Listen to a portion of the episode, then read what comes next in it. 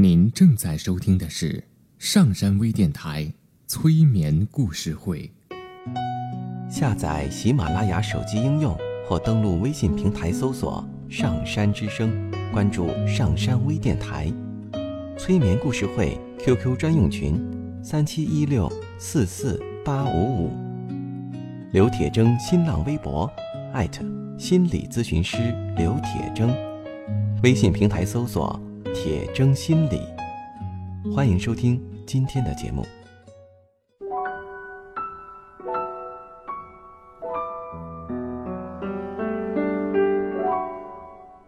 你好，我是铁铮，欢迎你和我一起走进催眠的世界。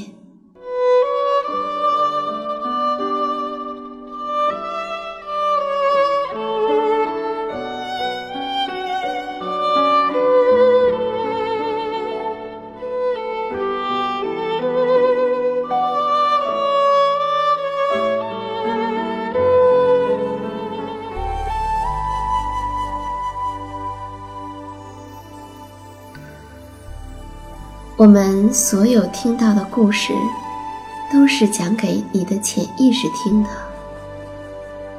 在故事中听到了什么？该如何去解读？故事会带来哪些影响？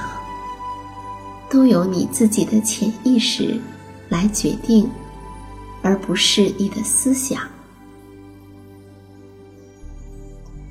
因此呢？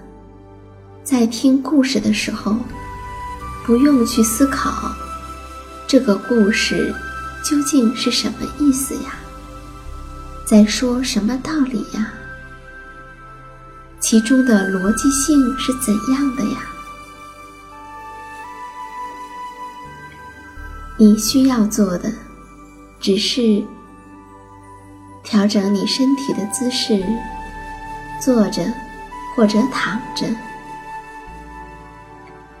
而把其他的一切都交给你的潜意识。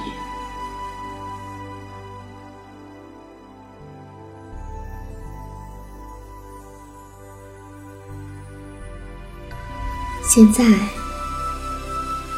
你可以舒服的坐下来，或者躺下来。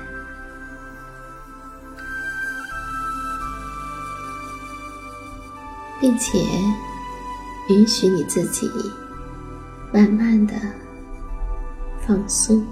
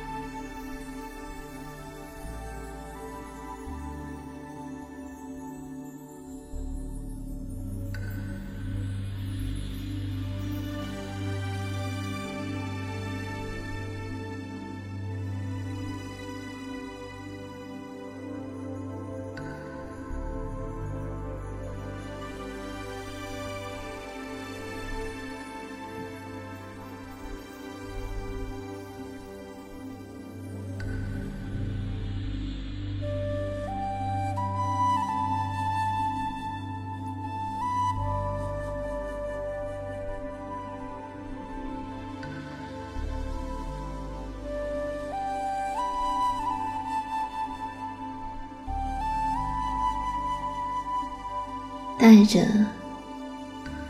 放松的感觉来听今天的故事，关于拖延的故事。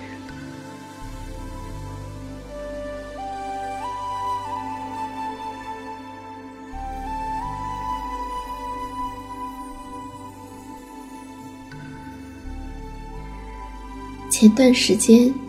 我做了一个关于催眠的活动，在那个活动上，有人问我：“我现在特别拖延，怎么办呢？”我有两篇特别重要的论文要交，可是我却一直拖，一直拖，结果一直截止到最后一天，我才把论文交上去。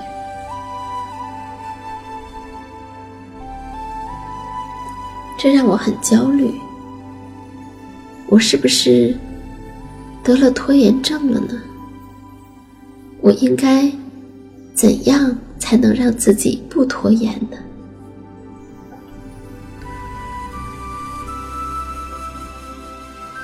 这让我想起了我的德国老师恩哈尔的讲的一件他自己的经历。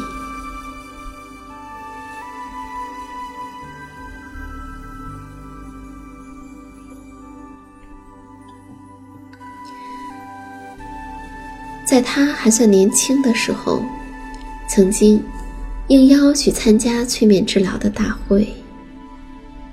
并且要在大会上发言。当时呢，他还有一个合作的搭档，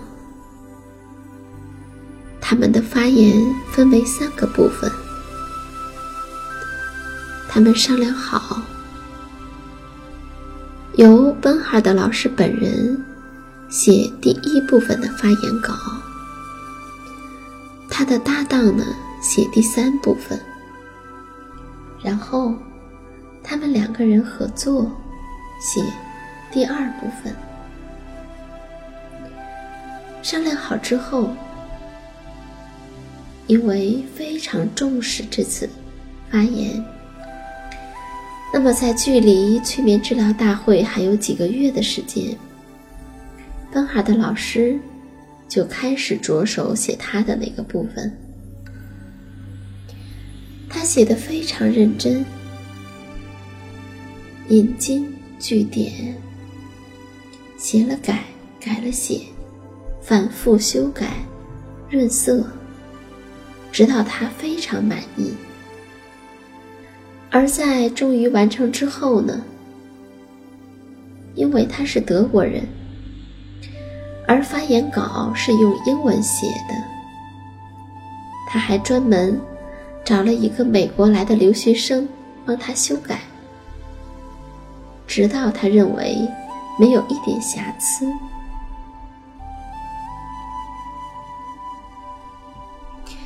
之后呢，他就等着跟他的搭档合写第二个部分，以及他搭档负责的第三部分。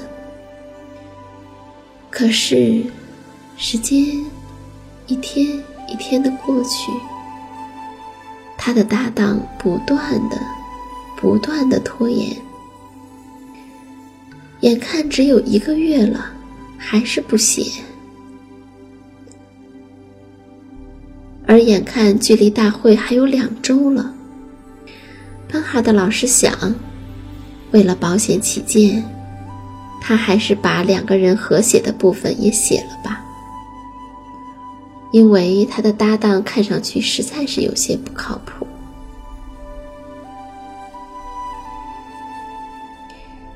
因为时间比较紧张了，所以他写的比第一部分要匆忙得多，也没有做太多的修改。写好之后，他依然还着。他依然还是拿着他写的稿子，找到那个留学生去帮着修改语法。那个美国学生看到了这部分的稿件之后，跟他说：“哎，非常奇怪啊，怎么你这段时间里英文进步的这么快呢？”你前一篇稿子里面错误很多，无论是语法还是表达都有很多问题。可是这篇稿件错误非常的少，即使有一些问题，那也可以不算是问题，因为那是几乎每个德国人都会犯的语法错误。在这两部分完成之后，奔哈的老师就开始等他的搭档写属于他的那个部分。可是等啊等啊，他的搭档总是说：“啊，马上写，马上写，啊，明天就写。”但就是拖着不写，直到他们出发去参加大会，他的搭档还是没有写。班哈的老师已经快要急死了。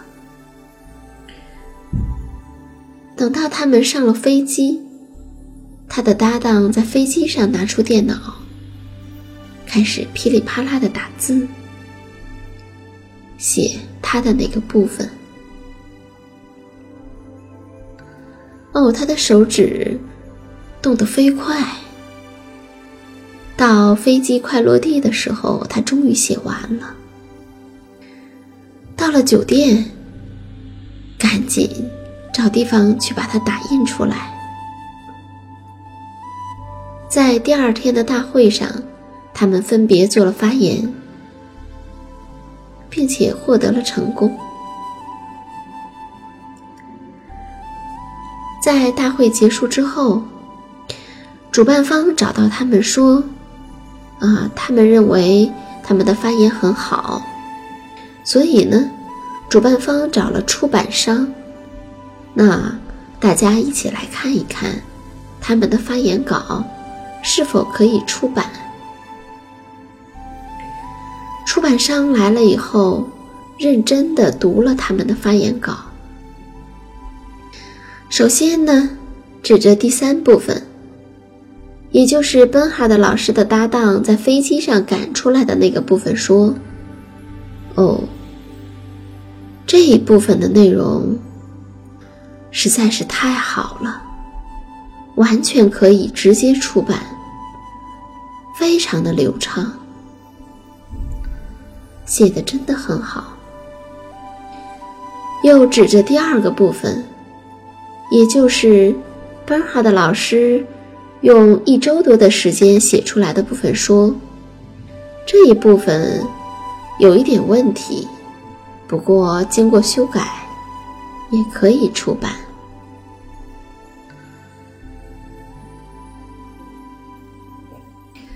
最后，指着班哈的老师花费了大量的时间，反复修改润色的。第一部分稿子说：“哦，这个部分嘛，倒实在是没有出版的必要，完全不值得出版。”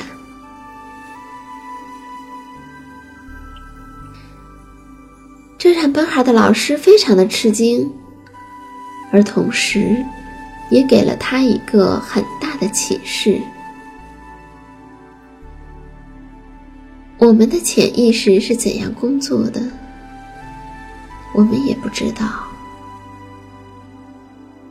或许，当你不知道自己在工作的时候，你的潜意识其实一直都在工作。就像邦海的老师的搭档一样，虽然看上去。你是拖延到了最后的那一刻，但在那之前，其实我们的大脑一直在收集资料，我们的内在一直在加工，只是你的意识没有察觉到而已。